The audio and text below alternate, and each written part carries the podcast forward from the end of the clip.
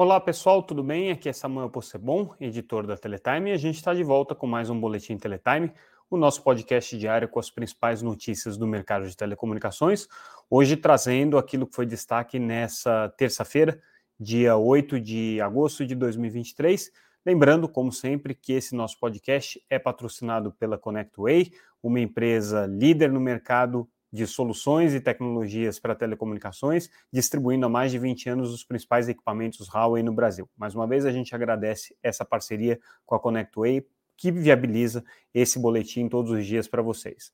Vamos começar com as principais notícias do dia, hoje trazendo é, um, o caso Vivo Init, né, a aprovação é, pela Anatel do acordo entre a Winit e a Vivo, que ainda tem gerado aí muita polêmica. O que, que aconteceu? No último dia 7, é, segunda-feira, era o prazo final colocado pelo conselheiro da Anatel, Alexandre Freire, para que as empresas e entidades interessadas aí no caso se manifestassem sobre o relatório que ele já havia apresentado e que vai ser é, discutido na próxima reunião extraordinária da Anatel no dia 18, já está marcado isso.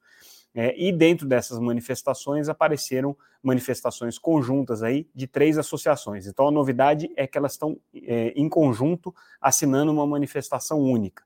Quais são elas? A Telcomp, que representa as empresas operadoras competitivas, a Neo Associação, que também representa essas mesmas operadoras competitivas, com algumas variações aí de quem que é, uma entidade representa e outra entidade representa, mas de maneira geral o mesmo perfil de empresas, é, e a Brintel, que é a Associação Brasileira das Empresas de Infraestrutura Passiva, também conhecidas como torreiras ou as empresas de torres.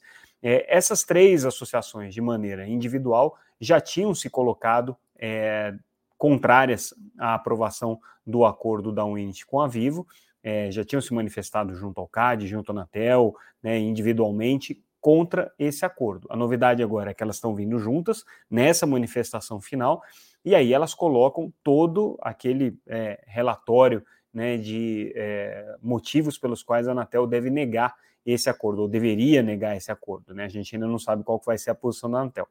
Mas, basicamente, o que elas colocam é que existe uma infração à regra do edital, um desrespeito àquilo que estava sendo é, pedido no edital, que era a prioridade para grupos regionais e não é, para grandes operadoras, alegam que houve ali uma burla do espírito do edital, uma, uma, um descumprimento dessa regra, e, mais importante, né, a oferta prioritária que está sendo feita é, pela Vivo e o Init, que provavelmente é o que vai acontecer agora, né, depois da decisão da Anatel, tudo indica que é, a determinação vai ser nesse sentido, né, que a, a, a Winit coloque é, o espectro que ela é, adquiriu no leilão de 5G espectro, na verdade, de 700 MHz é mais para 4G, mas enfim, foi adquirido durante o leilão de 5G.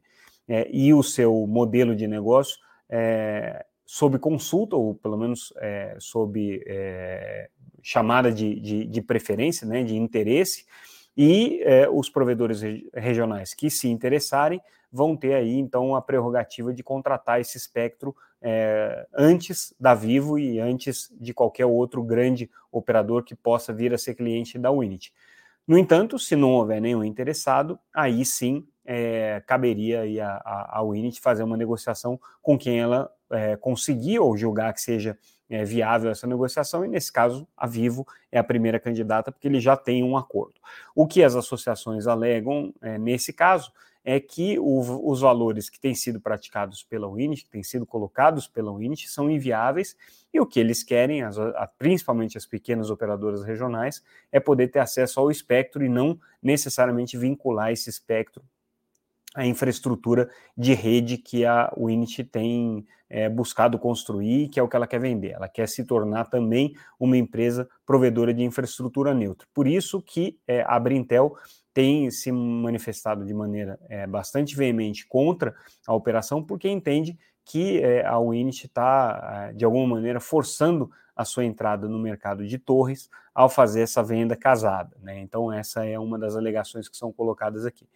É, a petição né, traz outros, outros é, argumentos, outros detalhes. Quem tiver mais interesse de conhecer, vale a pena, mas essa, essa manifestação ela é, sem dúvida nenhuma, uma manifestação que marca aí é, esse primeiro esse primeiro round é, que vai ser colocado na mesa no dia próximo, no próximo dia 18 de agosto, é, em que a Anatel vai é, começar a se debruçar sobre uma solução para o caso Init, que, coincidência ou não, completa é, um ano aí essa semana. Então já faz um ano desde que o acordo foi anunciado, que a Anatel está analisando esse caso, que o CAD está analisando esse caso, que ele tem recebido manifestações contrárias e, obviamente, a favor aí por parte da Wind. Caso bem encrencado, é um caso talvez aí bastante paradigmático do que, que vai acontecer na questão é, competitiva do mercado brasileiro, na questão de distribuição do espectro, e os resultados dele vão ter consequências aí por muitos anos, né, para um lado ou para o outro. Né? Vamos ver o que, que vai acontecer no próximo dia 18. A gente traz também no nosso boletim de hoje uma entrevista com a Vivian Suruagi, presidente da FENINFRA, sobre a reforma tributária. Por quê? É, a Vivian tem sido hoje talvez a voz mais eloquente, mais contundente, é, contrária à reforma tributária. Todos os setores é, de serviços, mas principalmente na área de TICs, têm é, manifestado ressalvas, é, feito críticas é, comedidas com relação ao texto que foi aprovado na Câmara e que agora ainda precisa ser aprovado pelo Senado, vai ser é, analisado pelo Senado agora no começo do segundo semestre, é, mas ninguém tem feito críticas muito duras. A Vive não. A FENINFRA tem sido é, bastante é, enfática com relação às críticas que faz, e ela diz com todas as letras, tá? A reforma tributária do jeito que está causa sim aumento da carga tributária no setor de serviços, principalmente no setor de telecomunicações, é, coloca é, um risco muito grande, de, inclusive de demissões, por parte das empresas que prestam serviços é, na, na, nas redes de telecomunicações. A FENINFRA representa justamente essas empresas, que são as empreiteiras, as empresas que constroem, fazem manutenção de rede, é, as empresas de call center.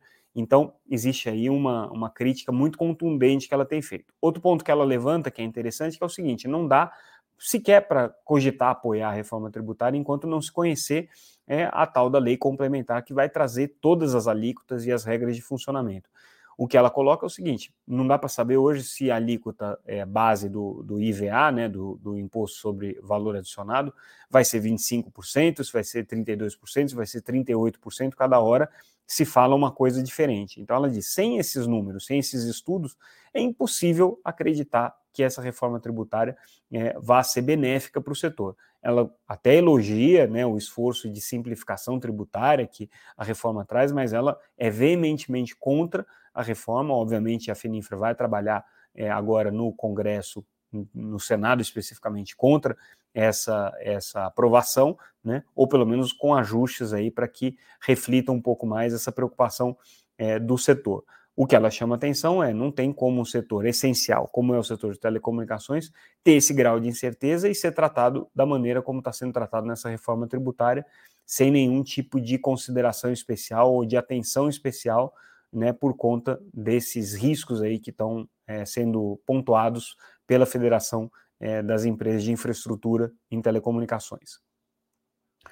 Mudando de assunto agora, vamos falar um pouco sobre é, a qualidade da banda larga no Brasil. E a notícia é muito boa, na verdade, a notícia é inclusive feita é, a partir de um estudo que foi realizado pela Internet Society, né, a ISOC, é uma entidade que tem trabalhado muito na, nas questões relacionadas à internet, mas não tem nenhuma vinculação com o segmento empresarial, pelo contrário, né, é um movimento da sociedade civil que muitas vezes se coloca né, em oposição aí a algumas pautas do setor empresarial. Mas o que é notável é que esse levantamento feito pela é, Internet Society mostra que o Brasil está bem na fita em termos de qualidade de banda larga, principalmente em relação aos seus pares latino-americanos aqui. Né? Segundo né, o, o, o, levantamento, o estudo feito pela Internet Society, o Brasil é hoje, entre os países da América Latina, disparado aquele que tem a melhor qualidade de banda larga. Né? Então, é, no, no, no, índice é, que eles chamam de, de, índice IRI, né, que é o índice de é, é, o ranking né, que eles fazem de resiliência da internet, que envolve vários fatores, desde qualidade física das redes até prontidão das empresas que prestam serviço, acessibilidade do serviço e tudo mais. Dentro desse índice aqui que eles le levantam, o Brasil chegou a 56% dele, o que coloca ele com certeza na primeira posição na região sul, né? é, mas em outros parâmetros aqui, ele está rivalizando aqui com mercados bem mais é, avançados, como é o caso do mercado canadense e do mercado dos Estados Unidos. Né? É, olhando os números individualmente, aqui se a gente olhar com relação à pontuação dada é, pela Internet Society, com relação à infraestrutura brasileira, o Brasil está é, chegando a uma pontuação de 43%, né, enquanto México tem 39% e Colômbia 38% olhando o desempenho de uma maneira geral da infraestrutura, né? como que ela se comporta no uso de internet. Brasil, 54% nesse índice que eles avaliam, muito além do México, que tem 35%, e da Colômbia, que tem 31%.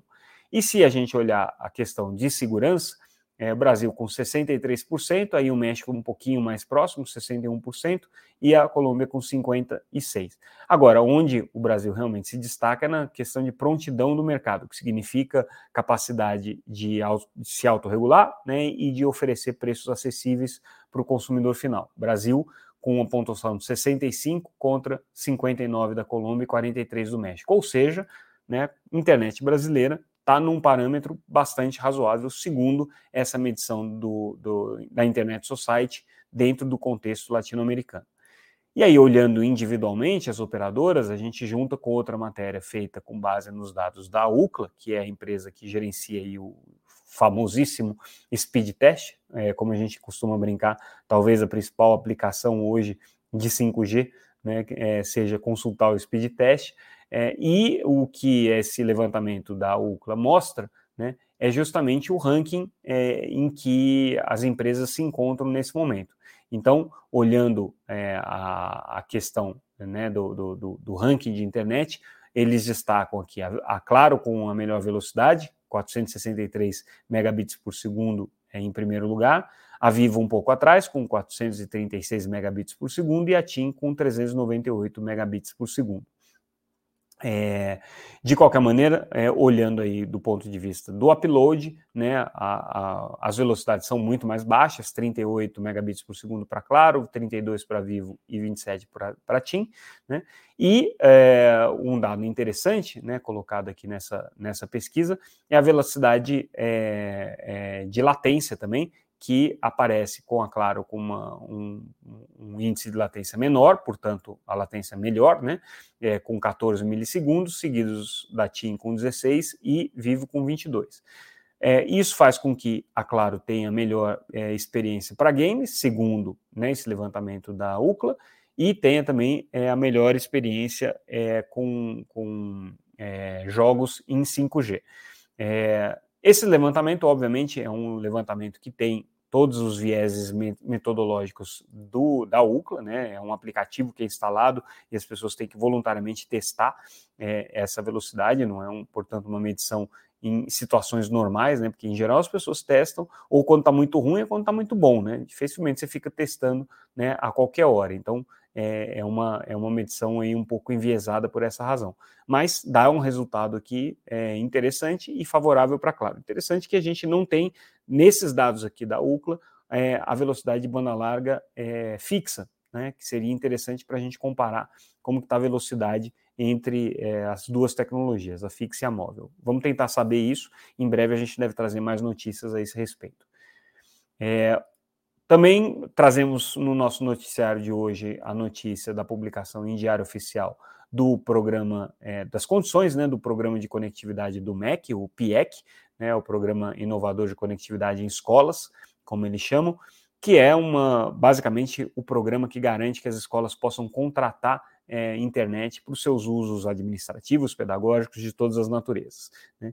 E o que é, o, o, as diretrizes aqui para o PIEC trazem, que são interessantes da gente destacar, é justamente a questão da velocidade que está sendo colocada como mínima né, recomendada aqui para as escolas na contratação do serviço de internet. Então, pelo menos 1 megabit por segundo por estudante no período de maior turno. Essa velocidade é muito parecida com aquela que está sendo é, utilizada pela EAC, que é a entidade é, que cuida das metas de educação do leilão de 5G, no projeto de conectividade em escolas. Então, eles repetem aí essas, esses parâmetros do Ministério da Educação. É, no caso das escolas que têm é, uma quantidade menor de estudantes, é possível fazer uma proporção, né?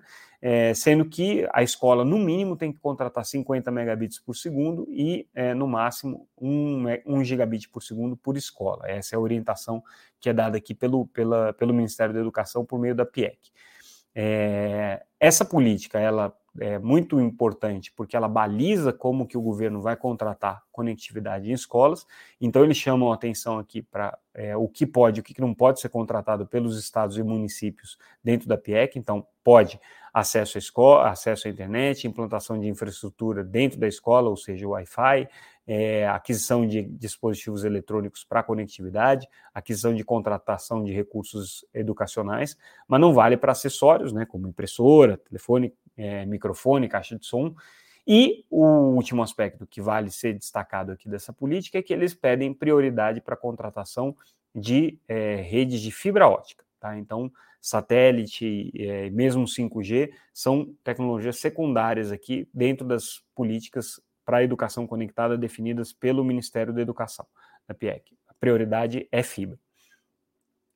E a gente encerra o nosso boletim de hoje trazendo mais uma notícia sobre o ministro Juscelino Filho, que participou do, do encontro da SETE, a Sociedade de Engenharia de Televisão, e o ministro repete aquilo que ele já disse, né, que é a intenção sim do governo até o final do ano encaminhar ao Congresso um projeto de reforma da legislação de radiodifusão para modernizá-la, para atualizá-la, trazer ela um pouco mais próximo da realidade de hoje, permitir novos serviços e, obviamente, já preparar o terreno para a TV 3.0, que deve começar a aparecer em 2025.